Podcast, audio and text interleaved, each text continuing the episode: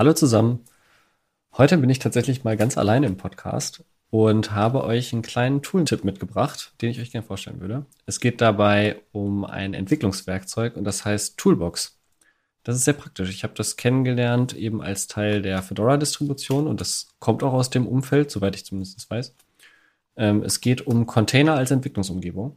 Und das haben vielleicht einige von euch schon mal gemacht. Ich habe das auch schon mal einfach gemacht, einen Container mit einem Image lokal mounten und dann eben ja quasi drumherum legen als Arbeitsumgebung, damit man sich eben das Host-System nicht kaputt macht. Das kann man für alles Mögliche gebrauchen. Verschiedene Python umgeht, also Python-Pakete installieren, wenn man eben noch mehr braucht als eine Venv. Das ist ja manchmal auch ein bisschen unpraktisch. Oder zum Beispiel eine ganze ja, Entwicklungsumgebung mit mehreren Tools, also mit Ansible in einer ganz bestimmten Version, mit Terraform in einer ganz bestimmten Version. Also immer wenn so mehrere Versionsachen zusammenkommen und eben eine virtuelle Umgebung nicht ausreicht, also ne, zum Beispiel eine Programmierumgebung einer Sprache, dann ist es halt ganz praktisch, sich in Container zu verlagern.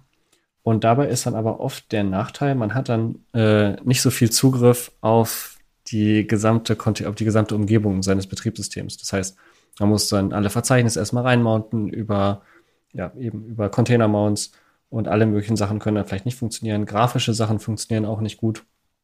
Und dafür ist Toolbox eben sehr praktisch. Also man kann das Container-Image, also man kann das Paket einfach installieren und dann mit Toolbox Create neue, eben neue Toolbox virtuelle Umgebung erstellen. Das Ganze ist dann eigentlich nur ein Container, der gezogen wird und viel von dem Mounting drumherum läuft dann aber automatisch. Das heißt, ich bin im selben Verzeichnis auf meinem Host-System weiterhin und kann aber ähm, einfach Pakete installieren, die dann aber nicht auf meinem Host-System sind. Das heißt, bestimmte Pfade, die ich dann habe, sind eben schon über Container-Mounts vor, vorgeprägt.